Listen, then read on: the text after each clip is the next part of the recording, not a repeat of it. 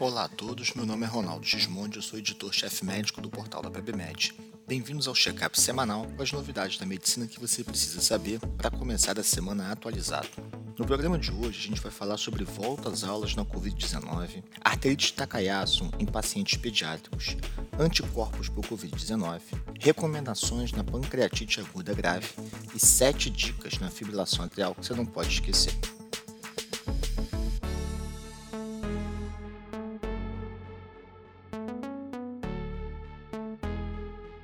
Na primeira reportagem, a Gabriela Balbi, que é nossa conteudista de pediatria e é reumatopediatra, ela traz para a gente o seguinte: veja as principais recomendações da Sociedade Brasileira de Pediatria para a volta às aulas na pandemia pela Covid-19. Então, em muitos lugares, especialmente no Rio e em São Paulo, onde a, a, o pico da pandemia está numa fase mais tardia, existe a preocupação de como a gente vai fazer essa volta às aulas. Não existe ainda um estudo científico, uma evidência que permita a gente ter certezas então, tudo que a gente vai falar aqui são ideias que devem ser debatidas pelas famílias e pelas escolas. Então, o que, que a sociedade fala? Ela fala o seguinte: olha, é, criança abaixo de dois anos ainda é tido como um grupo de risco. Então, vale a pena mandar para a escola? Por outro lado, na idade pré-escolar e escolar, esse risco vai caindo à medida que elas vão ficando mais velhas. E aí, por um lado, você tem a preocupação de que a criança pegue a infecção e leve para casa, então, ter ou não uma pessoa do grupo de risco em casa vai influir na sua decisão. E, por outro lado, a preocupação com o processo de aprendizagem e sociabilização das crianças, mal ou bem, a gente está com um primeiro semestre que não existiu, né, em termos de escola. Então, eles deram ideias do seguinte: por exemplo, seria possível ter menos alunos presenciais para espaçar as carteiras? As salas têm como ser ventiladas? Será que todas as atividades precisam ser presenciais ou a gente pode começar a alternar um dia na escola e outro com ensino à distância? Horário de entrada, horário de recreio e de saída diferente para as turmas, para ter menos aglomeração. Presença de álcool gel em sala de aula, corredor, banheiro, entrada e saída da escola. É, estimular que as crianças levem seu lanche e sua própria garrafa de água, para não ter o uso do bebedouro. E nas crianças de idade pré-escolar e fundamental, especialmente no fundamental, o uso de máscara, que deve ser trocada a cada quatro horas, ou então se ficar suja, molhada ou rasgada. Né? Então, essas são as ideias. As principais escolas é, do Rio e São Paulo já estão debatendo isso para avaliar a segurança e o momento do retorno presencial às aulas. Gabriela também escreveu para a gente um segundo artigo, Arterite de Takayasu na faixa etária pediátrica.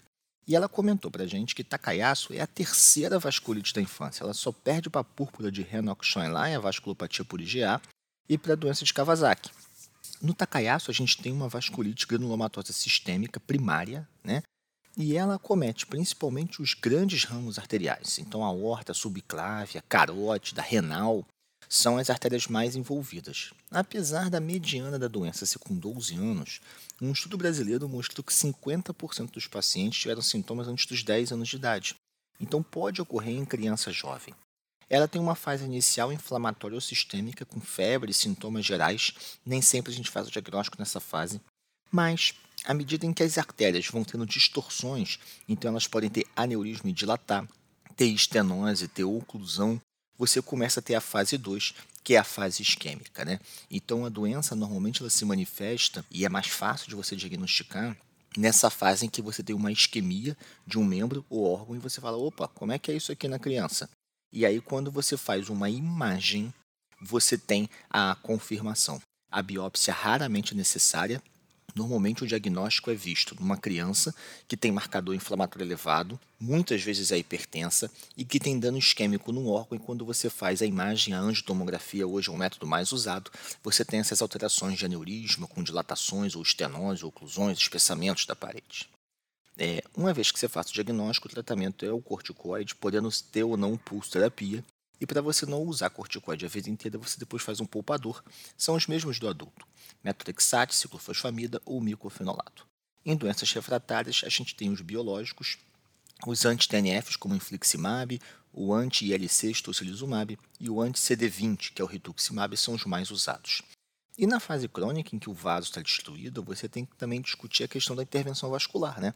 Pode ser que você precise operar, fazer bypass, botar stent, às vezes usar AS, dependendo do tipo do dano vascular produzido. Na terceira reportagem, Rafael Duarte, que é nosso editor de infectologista e é um pesquisador na área de microbiologia, ele coloca Covid-19. Produzimos anticorpos neutralizantes, mas não os detectamos devidamente.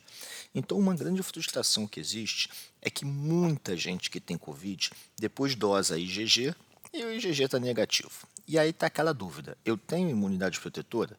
E ela é duradoura ou temporária? Então ele estava mostrando para a gente que o melhor teste, o teste com maior sensibilidade hoje no sangue, seria o teste do imunoensaio de quimiluminescência. Eles têm uma acurácia acima de 95%. O segundo seria os ELISAs. O ELISA tem uma sensibilidade em torno de 80% a 85%. E o pior deles é o tal do imunoensaio de fluxo lateral com uma sensibilidade de 66%, que é o tal usado em teste point of care, teste rápido. E por isso não é um teste que a gente goste muito. Mas ele mostrou uma pesquisa básica de um autor chamado Krier, mostrando que quando você pega a célula B das pessoas com que tiveram Covid-19 e detectam os anticorpos, os anticorpos são facilmente detectáveis em, níveis, em nível molecular. Então, existe uma imunidade, é produzido um anticorpo, o anticorpo tem atividade neutralizante, que foi o que essa pesquisa básica mostra, a questão é que talvez os nossos métodos para detecção disso no nosso soro é que não estejam ainda tão acurados. E aí a gente ainda vai ficar discutindo se existe imunidade, se ela é duradoura ou temporária. A gente tem muitos milhões de casos para pouquíssimas centenas de relatos de pessoas com reinfecção. No próximo artigo, o Felipe Victor, nosso editor de cirurgia, escreve como realizar o manejo da pancreatite aguda grave com base numa revisão sistemática que mostrou que a pancreatite acomete de 10 a 45 pessoas a cada 100 mil habitantes nos Estados Unidos. No Brasil não é muito diferente, sendo as principais etiologias álcool, doenças da via biliar e triglicerídeos, sendo que a doença calculosa é a mais comum. Né?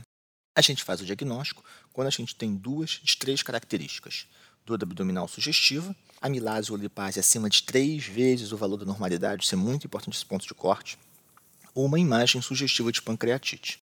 Então, quando eu tenho um doente que eu estou com suspeita de pancreatite, porque tem dor abdominal em barra, no alto, no abdômen superior, eu faço a imagem, a imagem de escolha é a tomografia, e eu doso amilase e lipase usando esse ponto de corte que é três vezes o valor normal.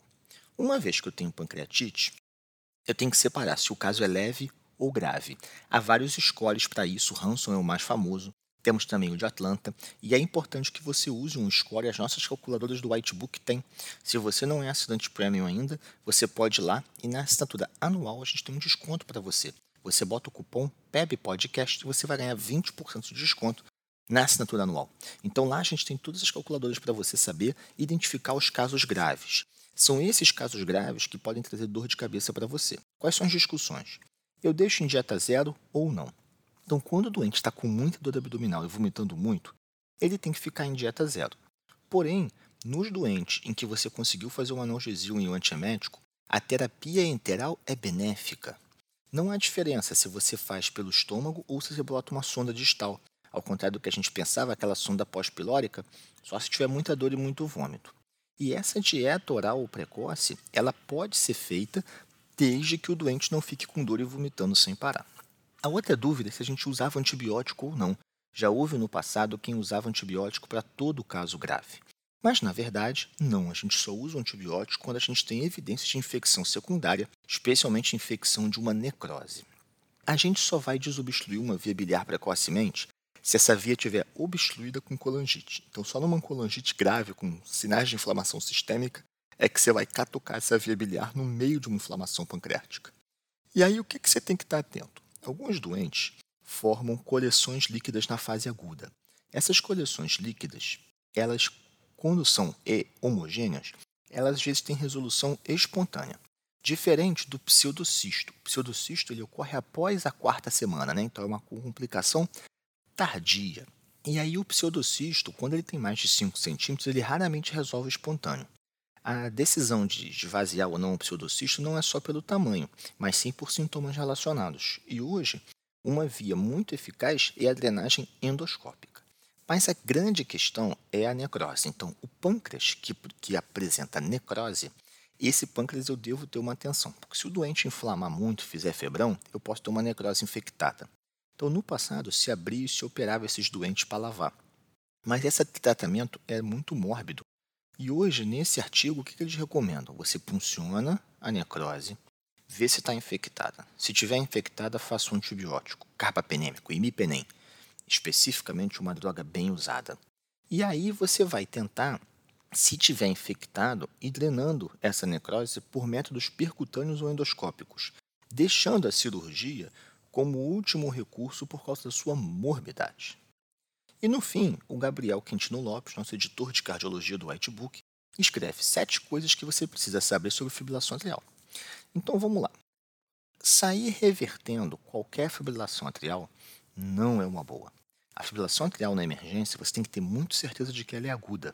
Se você tiver na dúvida, controla a frequência cardíaca, interna o caboclo e aí você faz um transisofágico e reverte em segurança.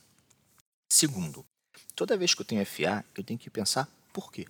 A FA pode ser primária, ela pode ser sua única cardiopatia, mas ela pode também ser a pontinha do iceberg. Então, assim como todas as arritmias, você tem que ver se há uma causa metabólica sistêmica, TSH, potássio, magnésio, ou se existe uma cardiopatia estrutural, fazer um eco na pessoa. E atenção com a FA valvar. O que eu chamo de FA valvar? FA valvar é quando eu tenho prótese valvar ou estenose mitral reumática. Essas duas doenças são as doenças que tornam o risco de trombembólico muito, muito, muito maior que outras FAs. E para elas, o único anticoagulante aprovado ainda é a varfarina. Doentes renais crônicos em diálise devem ser anticoagulados? Existe muita dúvida se sim e com qual droga. A princípio, a pixabana está aprovada, mas esses doentes complicam com frequência e a gente ainda tem muito medo de deixá-los anticoagulados. Na vida real, se o prognóstico é bom, se é um cara mais jovem, com menos comorbidades e baixo risco de sangramento, sim, a gente faz anticoagulação. É verdade que o Rasbled contraindica a anticoagulação? Não, o Rasbled é só para você ponderar. Você usa o chá de Vasque para indicar. A partir de 2 está sempre indicado, a partir de 1 um, em alguns casos. E o Rasbled, quando ele tem mais de 3 pontos, ele fala: Ó, oh, rapaz, esse risco de sangrar é alto. Mas não quer dizer que você está proibido. Essa é uma discussão que você vai depender do caso clínico. Então, por exemplo, num chá de Svasca com 5 pontos, eu vou ficar muito mais tendencioso a passar anticoagulação do que num cara com chá de Svasca de 1. Um porque quanto mais fatores, maior o risco de tromboembolismo. Então é isso que vocês têm que ponderar na decisão, mas não é uma contraindicação absoluta. Lembrar que o AS não está indicado. A frase é: entre o AS e nada, prefiro nada. Se você vai fazer uma prevenção tromboembólica, a droga são os novos anticoagulantes orais. E eu tenho um reversor, a gente tem reversor hoje para a heparina comum, que tem a protamina, tem reversor para varfarina, que você tem a vitamina K, o plasma e os complexos protombínicos. E você tem reversor no Brasil para a dabigatana. Para os outros antitesar, já lançou no mercado internacional, mas não chegou no Brasil ainda. Não deixe de acompanhar as novidades no nosso portal www.pebmed.com.br. Um abraço e até a próxima.